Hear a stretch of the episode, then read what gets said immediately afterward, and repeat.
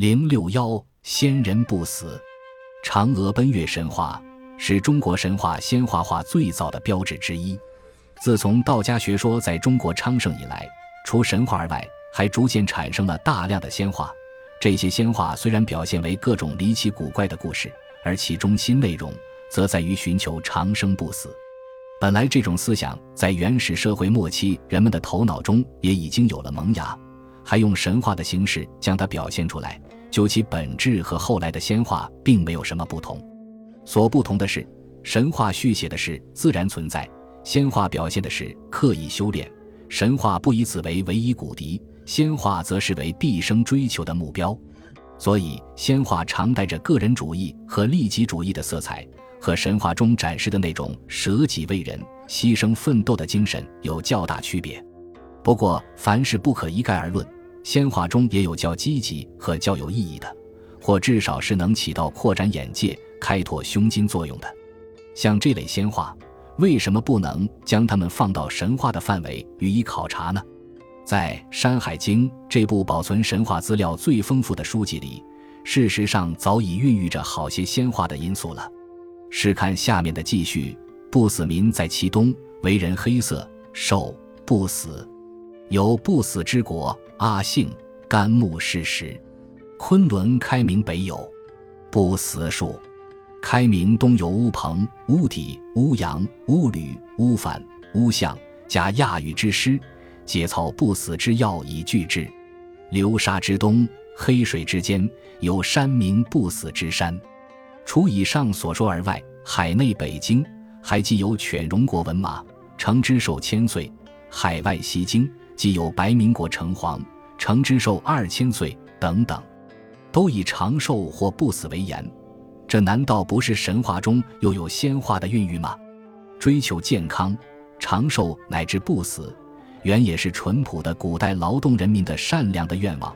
从他们自己的神话创作中，也每每透露出这种意愿来，不能和穷奢极欲的统治者的刻意追求长生不老等同看待。至今，贵州东南苗族地区还流传一种叫做“榜香油”的古歌，叙述榜香油偷吃了天上的豆蔻仙果，活了七万九千岁的神话故事，便可作为旁证。所以，我认为仙话在其起源阶段时与神话无别，及其末流也可算是中国神话的一个分支。其中，健康的仙话可以纳入神话考察的范围。至于正在趋向仙话的神话，即所谓神话仙话化的神话，如前面讲过的皇帝乘龙登天，这里正讲到的嫦娥窃药奔月，因其正在变化发展当中，神话仙话柔混难别，我们自然仍当以神话看待它们，不必更做歧视的区分。为了进一步了解仙话的性质和嫦娥窃药奔月等问题，本节便以专就仙人不死为题，视作如下探讨。《史记·封禅书》说。自威、宣、燕昭，使人入海求蓬莱、方丈、瀛洲，此三神山者，其船在渤海中，盖常有志者，诸仙人及不死之药皆在焉。这就是“仙人”一词最早见诸载籍的。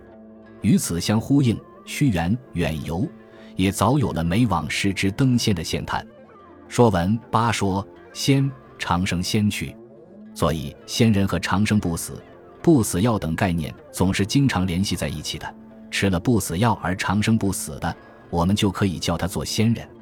但古代仙人的登仙，并不专限于服食不死药，除了这最普通、最常见的一种而外，还有其他途径。一种是不食五谷，西风引路。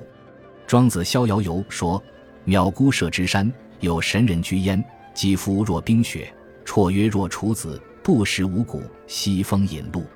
这里所说的神人，实际上就是仙人。他不食五谷，单靠西风引路而登仙。《玉寒山房记》一书，即众长子昌言说：“舌下泉液之，名曰胎石。得道者身生六合于臂，长毛羽于腹，非无阶之苍天，度无穷之世俗，便是属于这一类。”《淮南子弟行篇》说。食其者神明而寿，食谷者知慧而夭，不食者不死而神。食其者与不食者都可属于这一类。再一种是自烧，列仙传所说赤松子夫水域以叫神农，能入火自烧，便是属于这一类。这一类概括说起来，可以叫做是火化灯仙。古代许多著名的仙人，如像宁风子、陶安公、孝父、师门等，都是采取这种登仙的办法。当然，在自烧前，或者还先得服食点什么，如赤松子服水玉及水晶。师门石桃李趴，皆以锻炼身体，做好准备工作。自烧时，还得学会行火、识火或做火的方法。不是随便架上一堆柴点燃它就完事的，还有一种是尸解。皇帝葬乔山，山崩无尸，唯见西村，就是典型的尸解例子。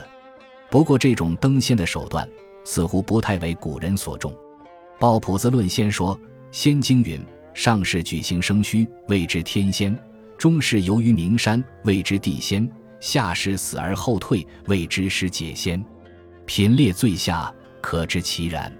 另一种是冰解，《神仙传》卷九略云：晋元帝时，郭璞之五行天文之术，后为王敦所杀。璞病后三日，开棺无尸，仆得兵解之道。这是说郭璞以兵解而登仙。其实《后汉书·西羌传》已称其人以战死为吉利，并终为不祥。在那时候的羌族人中。大约就已萌芽了兵解的思想了。至于什么形容成素女之道的所谓房中术的登仙法，那就简直是卑鄙龌龊，品格最下，不值一谈了。最后还是来谈谈服食不死药登仙的这最普通的一种。不死药有些什么功效呢？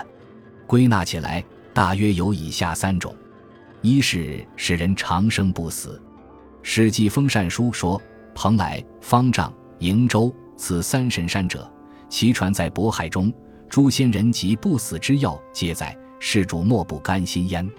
这就是了。二是使人升天成仙，《淮南子·览明篇》说：“一请不死之药于西王母，横娥妾以奔月。”这就是了。三是使人起死回生，《山海经·海内西经》说：“开明东有乌篷、乌底、乌羊、乌履、乌反。”乌象加亚语之诗，皆操不死之药以拒之。郭璞注：畏惧却死气，求更生，这就是了。不死药的功效虽有上述三种，而使人长生不死，自是最基本的一种。使人长生不死者，复可以使人升天成仙。鲍朴子对俗说：仙人或升天，或筑地，要居于长生，筑留可从其所好耳。服还丹金液之法，若且欲留在世间者，但服其半，欲求升天，便尽服之。西安齐生、庞梅公、宁公、修阳公阴长生，皆服金液半剂者也。